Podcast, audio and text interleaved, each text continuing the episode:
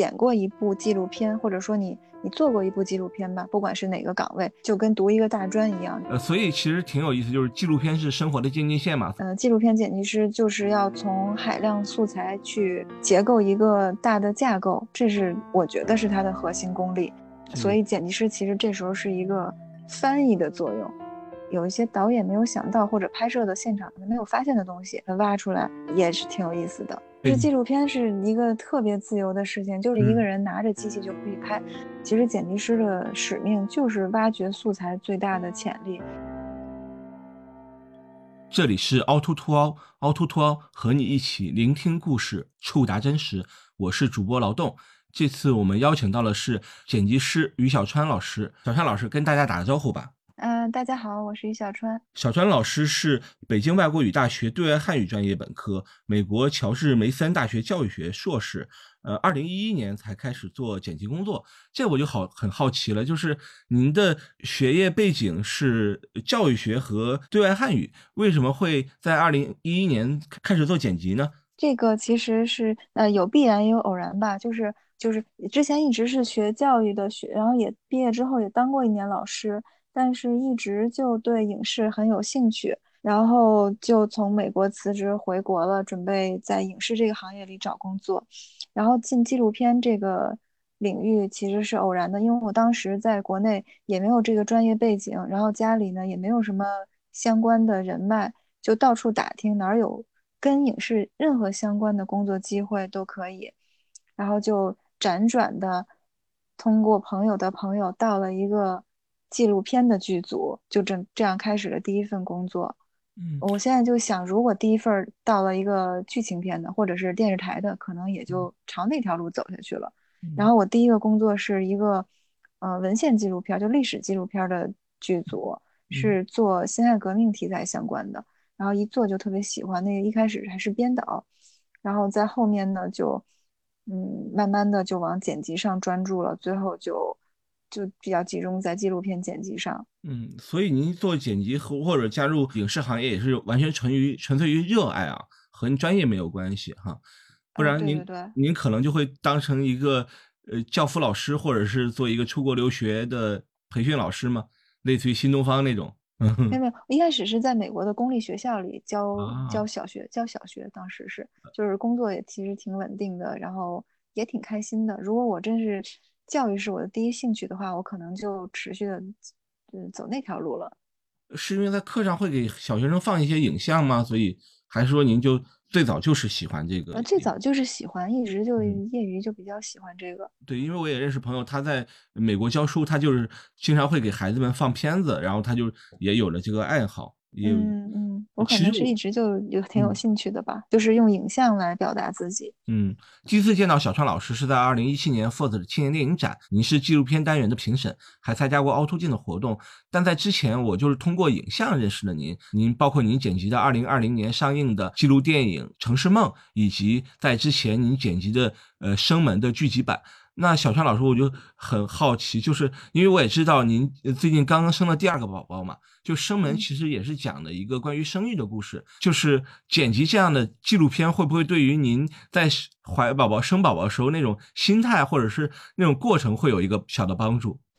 嗯，我觉得帮助特别大，就是一个是我的心理准备就非常充分了，因为从素材里对于生产的各个环节，然后可以可能遇到的各种问题，包括最严重的问题，其实都有了解，有心理准备。然后我自己在选择，就是因为在生产生孩子的过程中，你要面临各种选择嘛，比如说你去公立医院还是私立医院，嗯，然后医生让你做各种各样的小的选择，然后我都有了很很丰富的知识储备。就包括他给我打催产针，我都可以准确说出来那个那个药剂的名字，这个其实都挺有帮助的。所以拍纪录片还有好处哈。对对对，就是之前那个生门的导演陈维军，他就说你剪过一部纪录片，或者说你。你做过一部纪录片吧，不管是哪个岗位，就跟读一个大专一样，你对这个行业其实是有一个比较深入和全面的了解。呃，所以其实挺有意思，就是纪录片是生活的渐进线嘛。所以您刚才说剪辑生门也可能对于您自己的声誉有所帮助。那我就想起来，就是因为比如说您也拍，你也剪辑过剧情片，比如说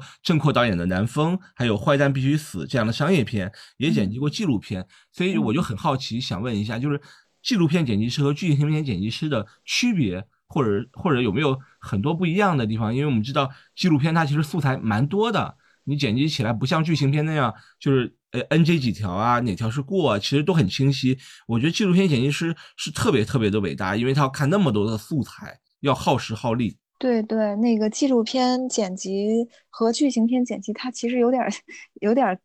隔行如隔山的感觉吧。虽然好的剪辑师肯定是两边都可以都可以兼顾的，但是它其实需要的核心的技术不太一样。嗯，纪录片剪辑师就是要从海量素材去结构一个大的架构，这是我觉得是它的核心功力。然后剧呃剧情片剪辑师的，那因为它你是有剧本的。你可使用的素材其实是相对来说确定的，可能核心技术就是细节的把握、节奏的把握，还有一些工艺流程上这些方面。嗯，而且其实纪录片剪辑师也是化腐朽为神奇啊！我知道一个例子，就是比如说有些纪录片它是边拍边剪辑，就有些线索其实是在剪辑的台上，然后。剪辑师收到了一天的素材，他剪剪发现，哎，哪个人的线索或者哪个人的故事更有意思，他会把这个信息传递给那个摄影师和导演，导演在后面的拍摄可能就会更侧重于拍这个东西，可能这条线就完整了。所以纪录片剪辑师是不是也有这样一个功功能和作用呢？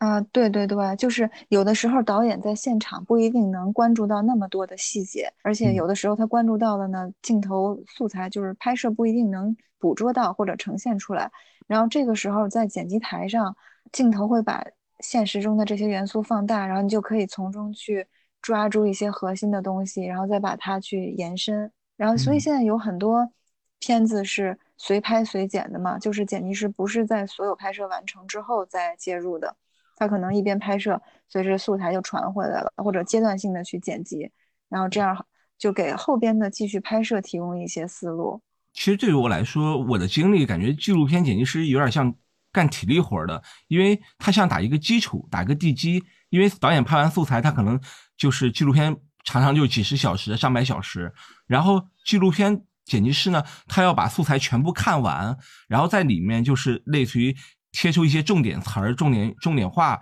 然后再要做一个纸上剪辑，最后再做一个线下剪辑，他真的很耗体力。我之前有经历说。呃，我我做一个片子，做两年的片子，就是后期导演光看素材就看了整整一个月，这个其实也是挺耗人的。那，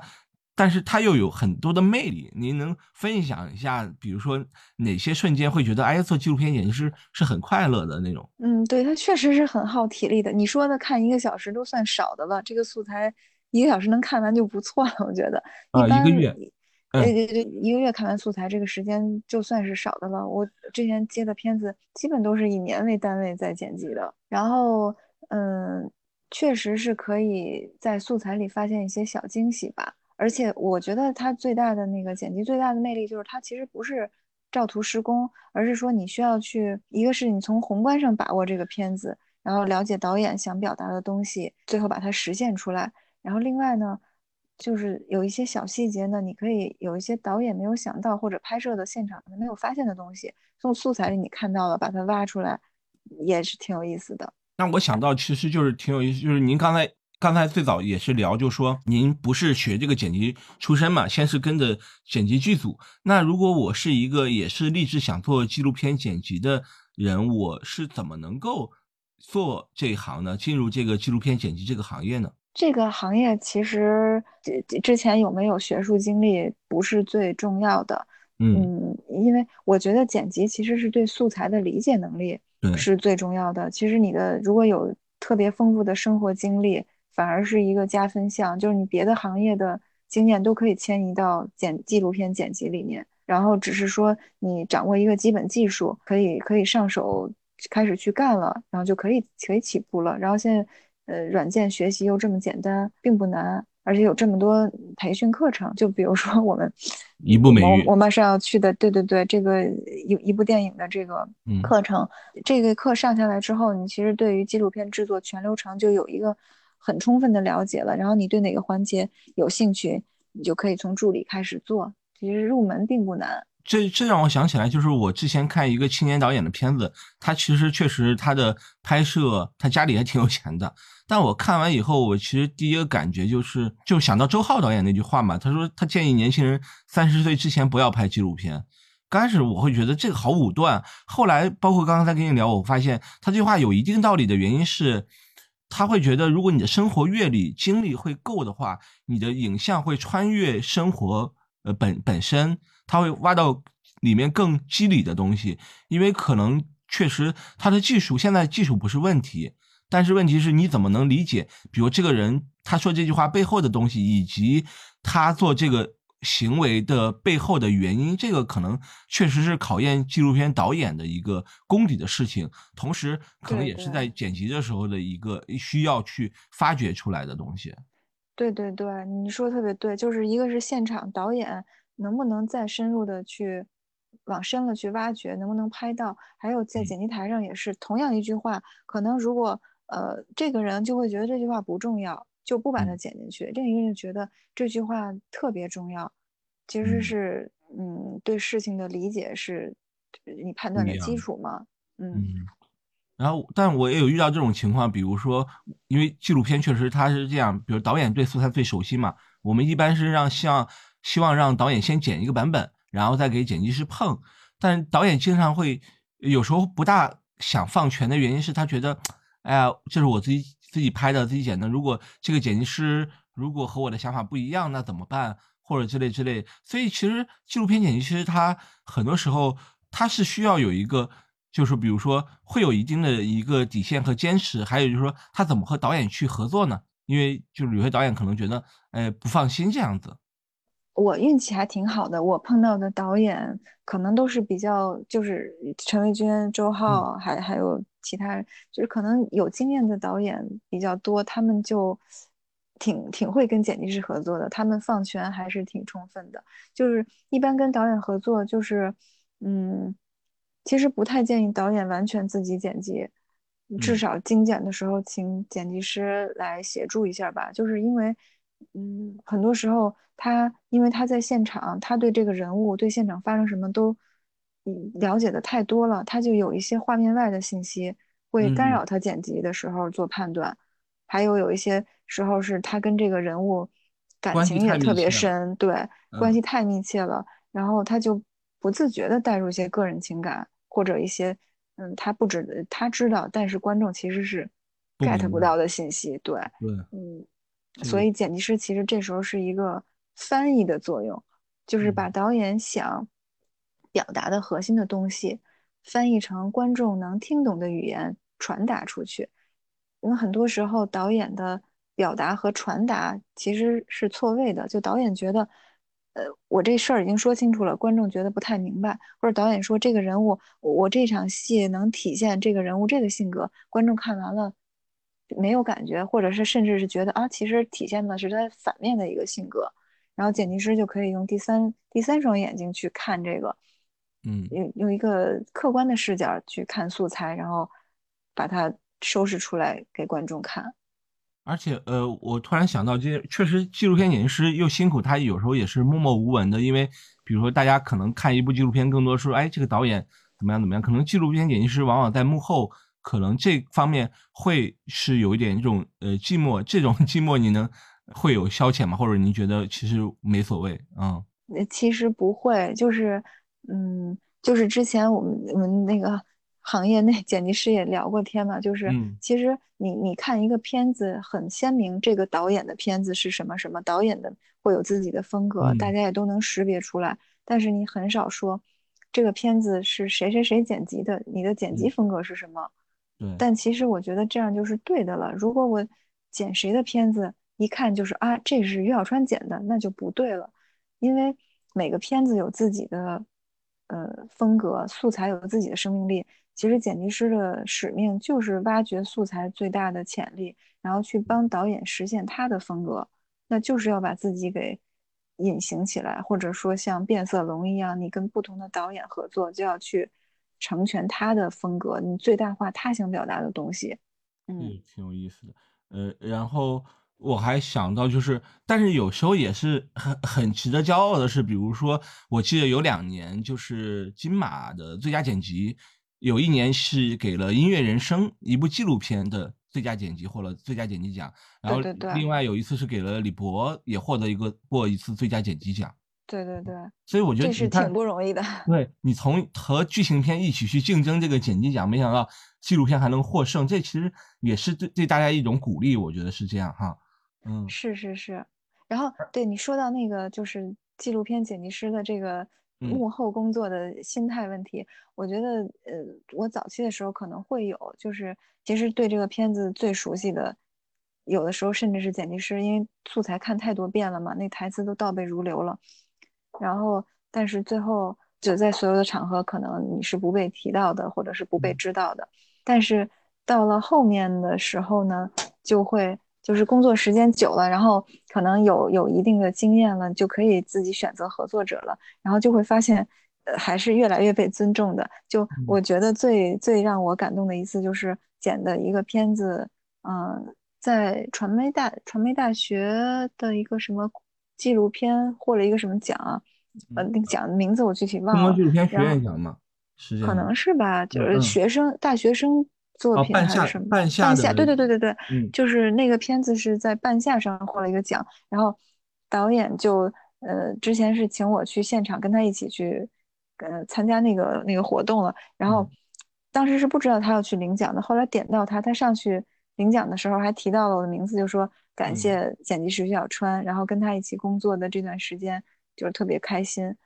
就是这是我第一次作为剪辑师被一个导演在台上点名，嗯，然后那个是我觉得特别感动的事儿，嗯，而且我觉得现在越来越多的剧情片剪辑师他们也开始剪辑纪录片了，包括那个呃董雪莹导演的《恋爱》，他的剪辑指导是孔静蕾老师，然后就是那个最近杨媛媛导演的那个《女人世界》，实际上也是一位。剧情片的剪辑师剪的，我觉得这个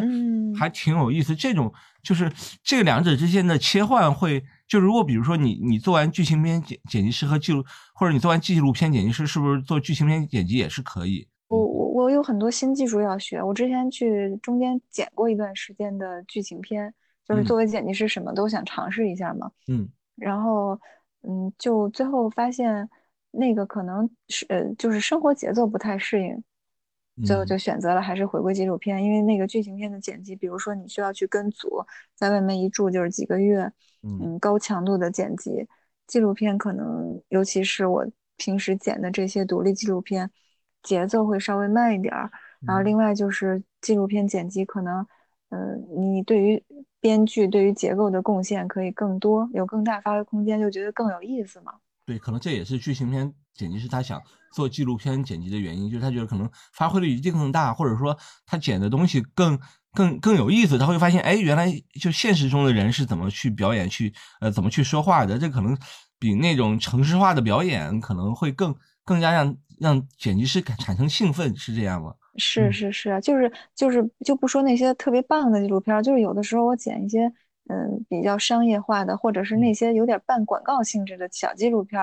儿，我都觉得挺有意思的，因为它毕竟素材是真实的，你见到的是真实的人发生的真实的事儿，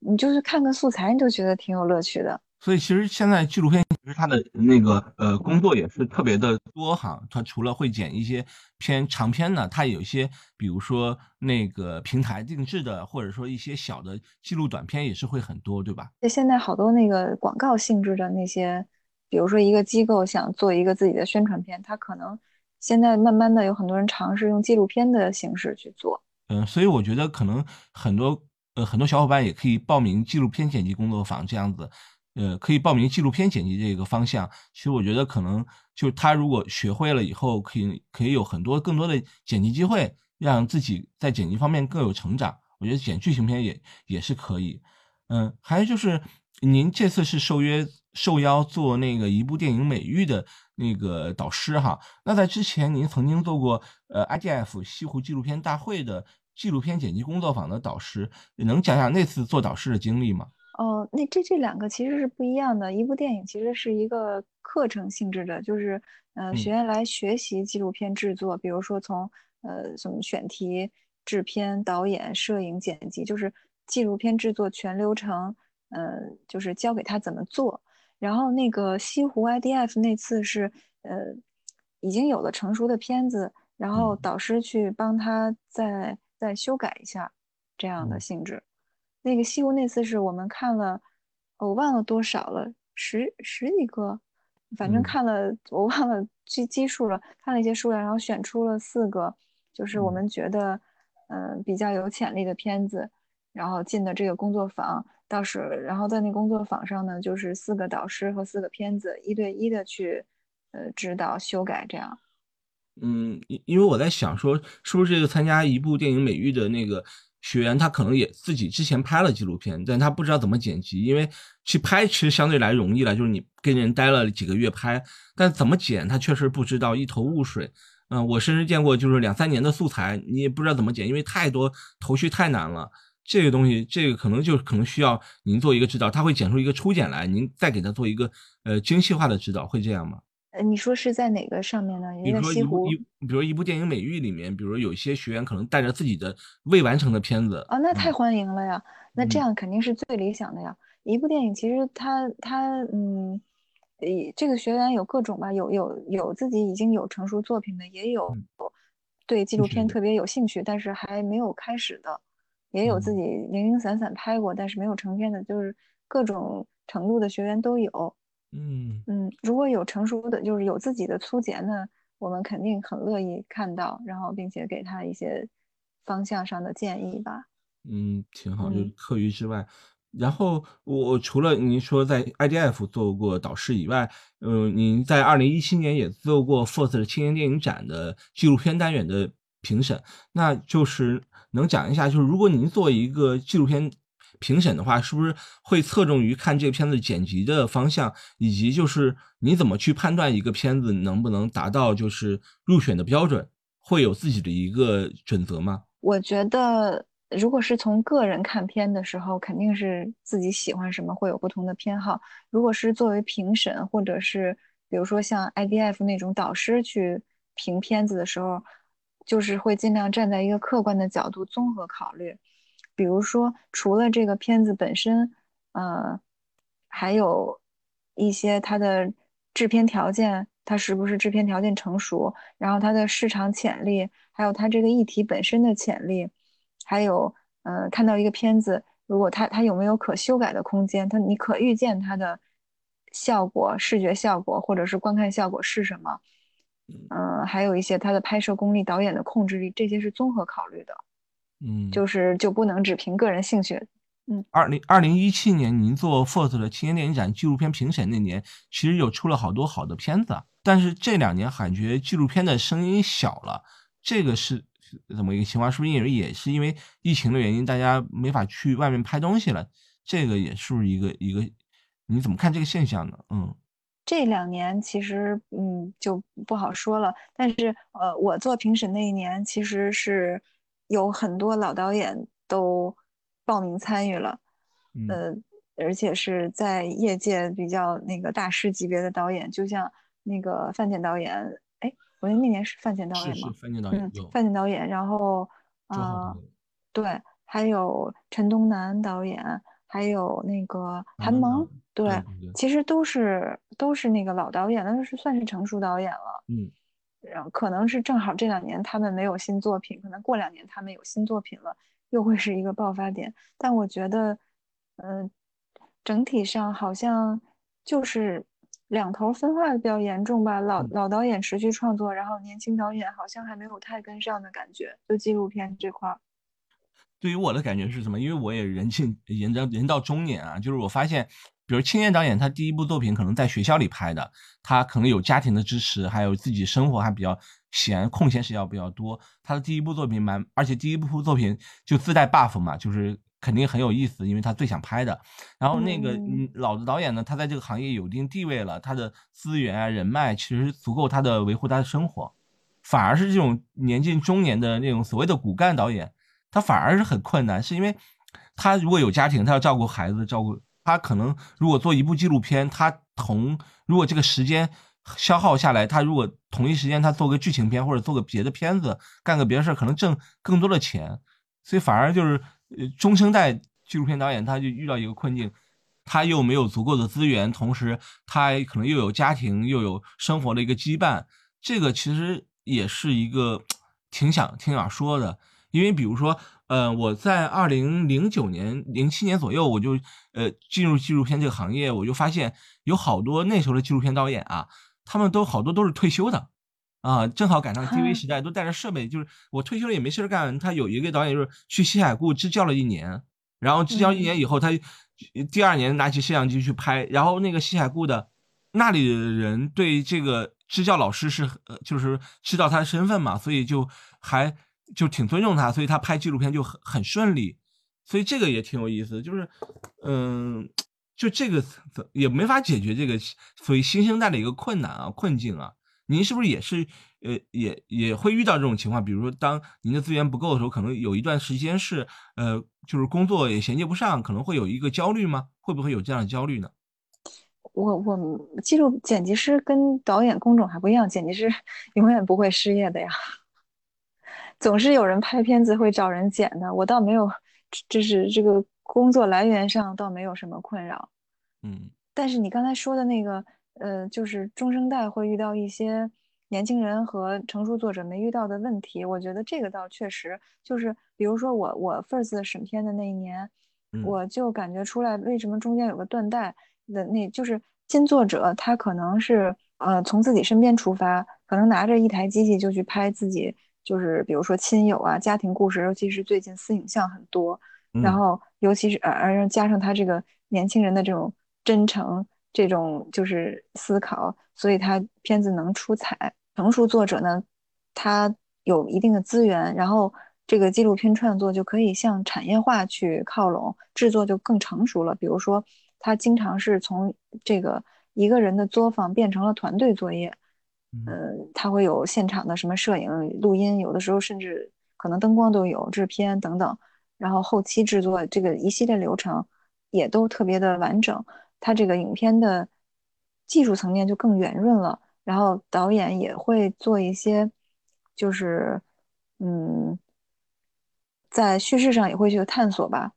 然后资本也会有很多支持。但是就是中生代的导演可能这两头都不占，就会比较困难。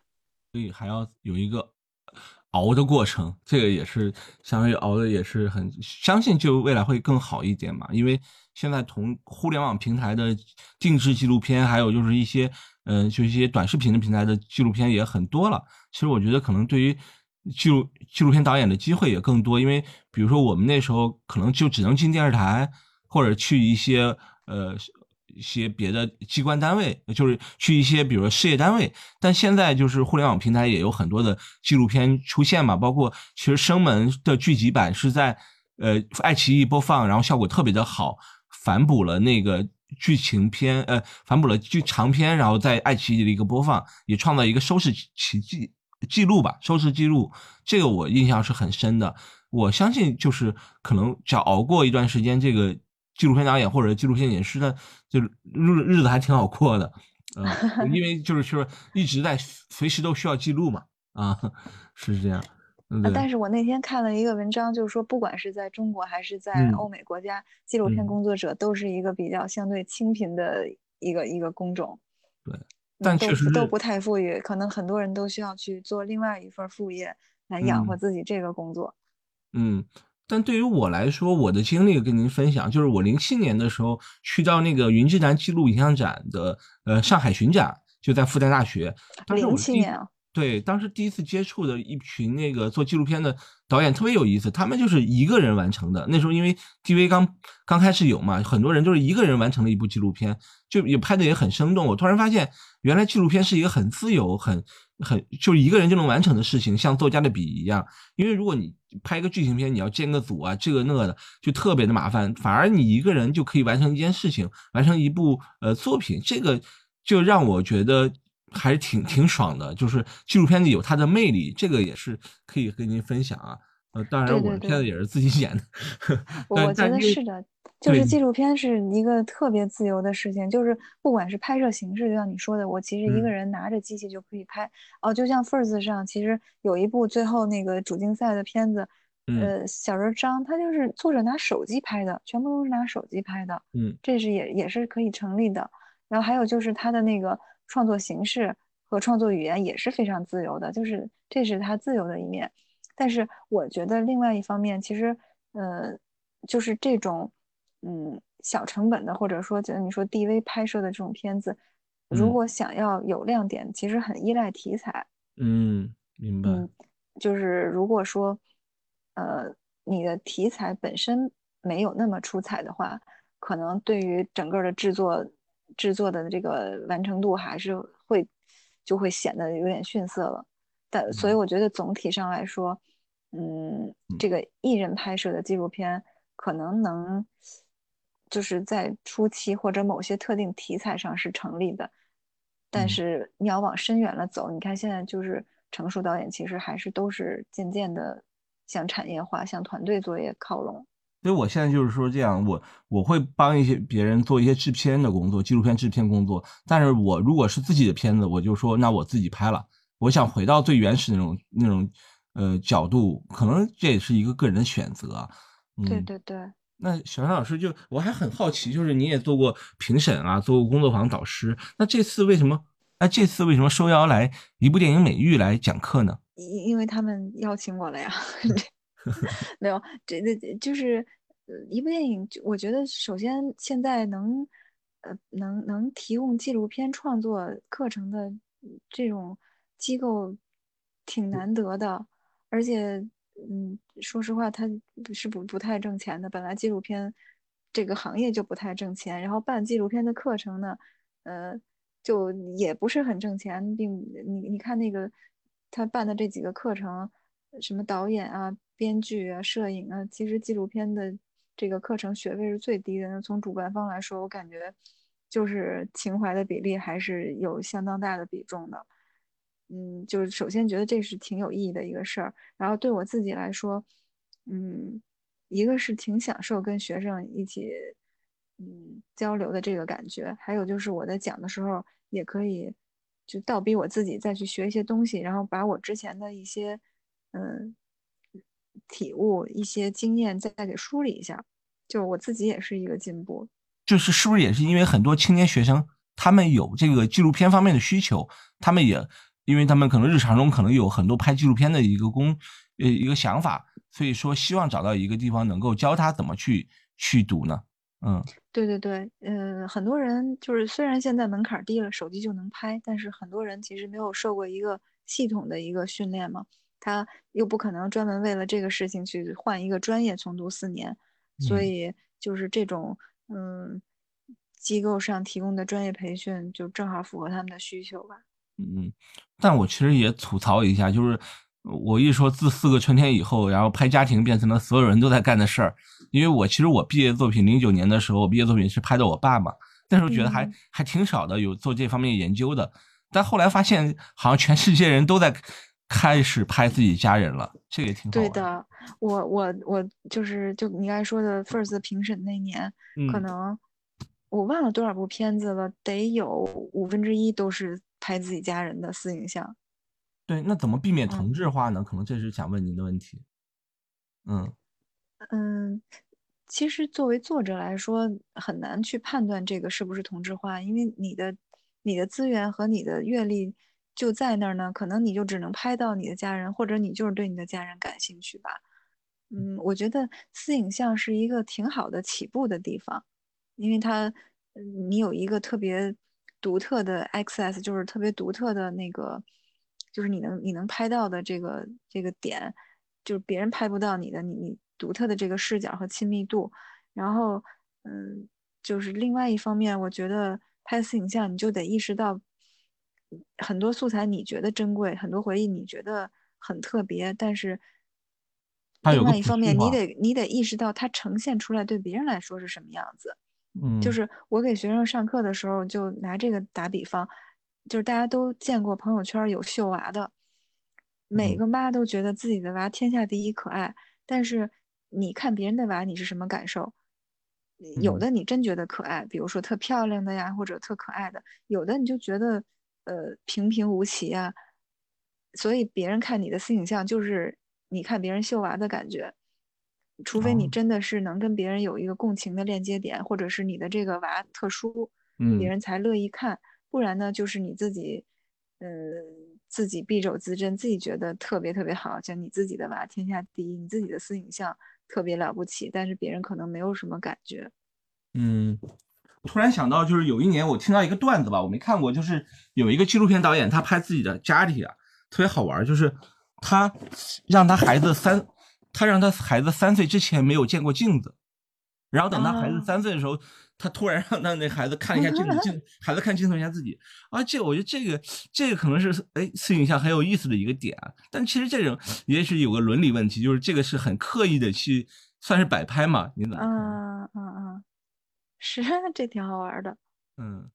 会刻意的，就是哎呀，就他就想让孩子第一次见到镜子里的自己，有一种特别惊恐或者是特别没见过的感觉，或者惊喜。对，小杨老师，我们能不能一句话？来给大家分享一下纪录片剪辑师的作用啊！一句话，最怕这种一句不是最怕这种一句话的这种这种问题，就是我们在跟导演沟通的时候，就首先做一个事儿，就是一句话描述你影片要讲什么。对。然后就在打磨这一句话的过程，大家去整理思路嘛。其实这是一个特别漫长的过程。嗯。你说要一句话总结剪辑师的作用是吗？对，纪录片剪辑师的作用这样子。就是连接桥。连接导演和观众的桥梁吧，嗯，可以这么理解吗？可以，可以，可以。就是呃，因为这个也是我跟东南，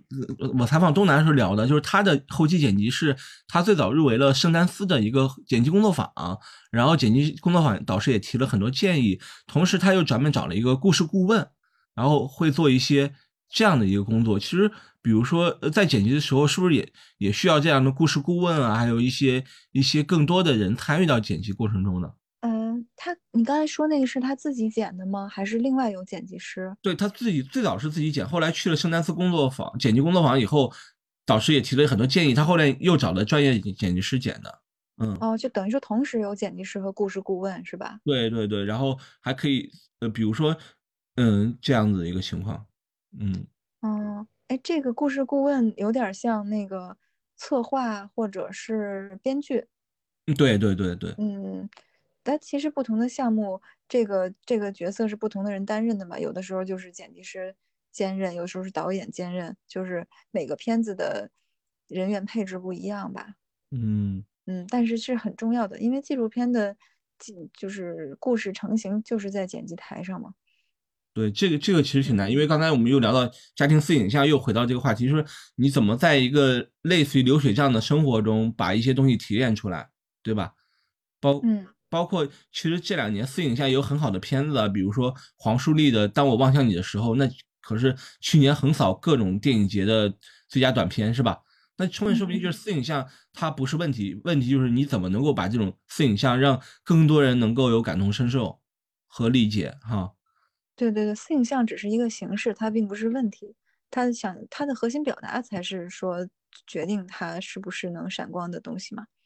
对你，比如我看的时候，我就特别感触，说啊，原来每个人都要面临催婚，面临父母不理解，最后但是最后又回归到跟父母的一个和解，我觉得这个挺有意思的。嗯嗯嗯 嗯，是。那那您能简单讲一下，就您的工作流程吗？是会先先看素材，然后做纸上剪辑，然后再去找到故事，再去做，再去实操吗？大概一个什么流程呢？嗯，你这个在一部电影里是一天的课哎，那个那个那个那个一天的课就是呃，就叫纪录片剪辑工作流程，从海量素材到成片，它其实就是一步一步的，嗯，带着大家，嗯，告诉大家怎么从素材。怎么梳理思路，怎么处理这些素材，然后怎么精修，怎么最后成片修改等等。但是你说简单的说，就是呃，工作流程先是拍摄现场拍完了以后，素材整理，或者说素材管理，比如包括最重要的就是要做场记，然后素材呃要分门别类的放好，嗯，然后之后呃进入工作状态之后，先是跟导演沟通。去主要是沟通他的创作理念，他要表达的核心的东西是什么，然后后面都会以这个为依据和参考。然后，呃，再下面就是开始，嗯，素材筛选，场景场景剪辑，就是把那些原始素材过一遍，然后，嗯，把可用的东西给拎出来，相当于就相当于你把一堆木头变成了一块一块的积木之后，你就可以用这些积木来盖房子了。嗯，然后再下一个环节就是你说的纸上剪辑，就是搭结构。其实每一个场景或者说每一块积木，我们都会做一个卡片。这是我哈，不同的人有不同的工作方式。就是呃每一个场景，每一个 scene 就是一张卡片，然后可能不同的人物会用不同颜色的卡片，这样最后就是花花绿绿一堆小卡片，用这些卡片去排结构。嗯，然后就在调整嘛，就是在纸上排完了之后，在时间线上把它实现了。看看效果，然后再去调整那个值，再去时间线上实现，这样反复，最后结构确定了之后，就相当于你用积木把房子都盖好了。然后下一个环节就是精简，精简呢就是相当于把那个房子再给粉刷一下，再把细节打磨打磨，这样。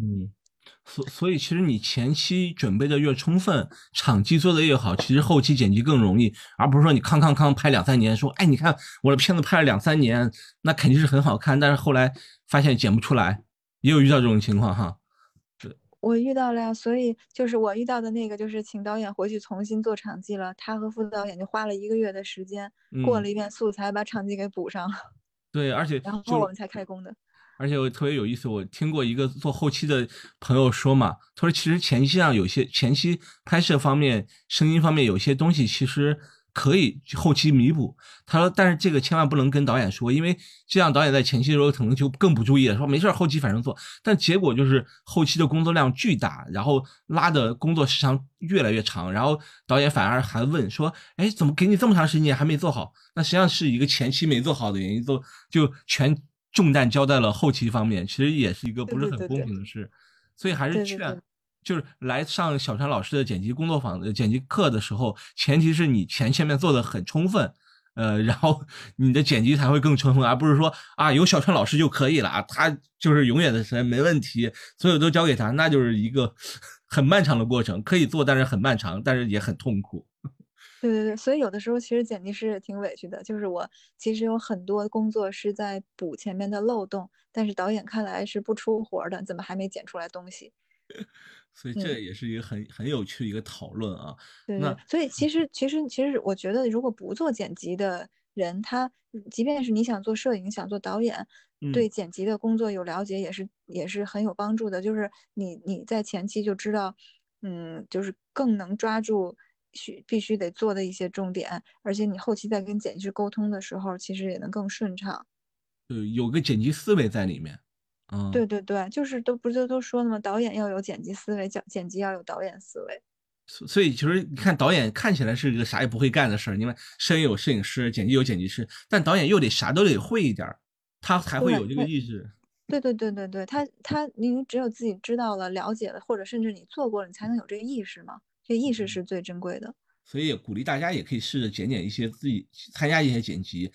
剪辑一些呃小的片子，这样对自己可能在拍摄的时候有有所准备。比如说我在想，比如说我如果有导演意识，可能我在拍摄我会注意，哎，是不是要多一个什么样的镜头，或者是我在想转场怎么转会更好一点，或者之类之类的，会有这个意识。对对对，是是是，我我就觉得如果我要是就是办一个学校，就不管。哪个前期任何工种，我都觉得要求他们上一个剪辑课。你上了剪辑台就知道你前期那些素材到后期是，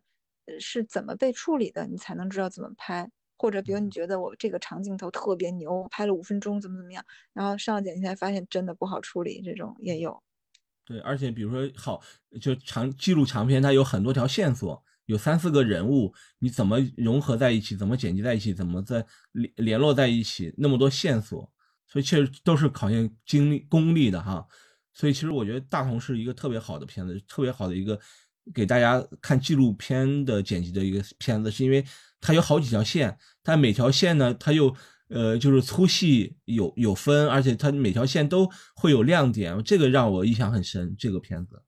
嗯嗯嗯。哎，那个那个时候就是是想起来你刚才说三十岁之前不要做纪录片，那个就是我三十岁之前做的。我去面试的时候，他们说：“哎呀，就是就是可惜太年轻了，还不到三十岁，要是年纪再大点就好了。”但但但呃呃，说句不好听，但有些人可能长到三四十岁也是一个巨婴啊，还是有 也有这样的人，就是他可能跟年年龄没关系，还是跟生活阅历。我相信，就是纪录片导演他除了学会技巧以外，他的生活阅历以及对于这个社会的了解和认识，可能会让他片子很和别人不一样。嗯，是的，是的。所以别的那个行业都担心中年失业，其实纪录片倒是相反的，就是你阅历和社会经验越丰富是。对创作越有帮助的，对，当然体力得跟得上哈。对，对，那可能最后我可能结尾问一个关于女性的问题，因为之前也是采访韩萌导演的时候，他也聊，就是说，因为生了孩子以后，可能他的精力呃会被牵扯，可能有两三年不能出去创作，可能呃剪辑上好，显示还好一点，就是在家里办公，但其实就是其实女性创作者是不是在这方面会吃亏，和她怎么去女性创作者怎么去平衡家庭和工作的关系呢？好像有点大。嗯，这这我只能说我个人吧，我也代表不了所有女性。就是我我不会有这个困扰哎，因为我觉得我的时间就这么多，我选择分配给创作还是家庭，这是我的选择，它不是被迫强加给我的。就像我选择生两个孩子，然后我选择多陪他们，然后少工作。不错过他们的成长，这是我的选择。那一个男性，他要是想陪孩子，他也可以陪孩子，他也可以不工作呀。嗯，这个并不是说谁逼着我就必须得我带孩子，但只是说我选择陪孩子，我就自然的少工作了。嗯，就就是我觉得男女都有可能遇到这种选择或者时间分配的压力。嗯嗯，就是我我。就是我，我不觉得我作为一个女性这上有什么特殊的，或者有什么为难的。嗯嗯，可能就是每个人的困境都有，男性也同样有，就是都是少少不了的。嗯，就是你的时，就是其实我觉得归根结底就是一个时间分配的问题嘛。你想干两件事儿，你就会觉得时间不够用。嗯，这个你是男是女，你有没有孩子都一样。就假设我是一个单身男性导演，我想做 A 项目，也想做 B 项目，我是不是还得平衡？对，嗯，都有这样的情况。其实我我倒是觉得，嗯，这是我的自由选择，我为我的选择负责。嗯，并没有觉得很委屈，或者说很很为难这种。嗯，其实您相当于也是鼓，您这么说也是一些鼓励一些年轻的女性创作者。就有时候她也会遇到这样那样问题，但其实最重要还是看你想要什么，最想要什么。对对对，就是看你想要什么。你想你不想要孩子，你就专心创作没问题啊。你想要孩子，你就你就创作放两年也没问题啊。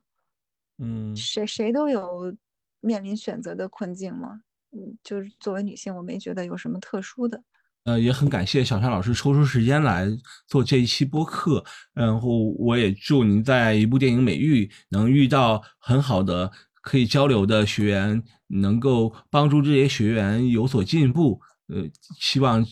年轻创作者有您这样专业的老师，能够的保驾护航，能够创作出更多优秀的作品。当然，最终还还是要看他们自己的意愿啊。谢谢小山老师，嗯，谢谢劳动。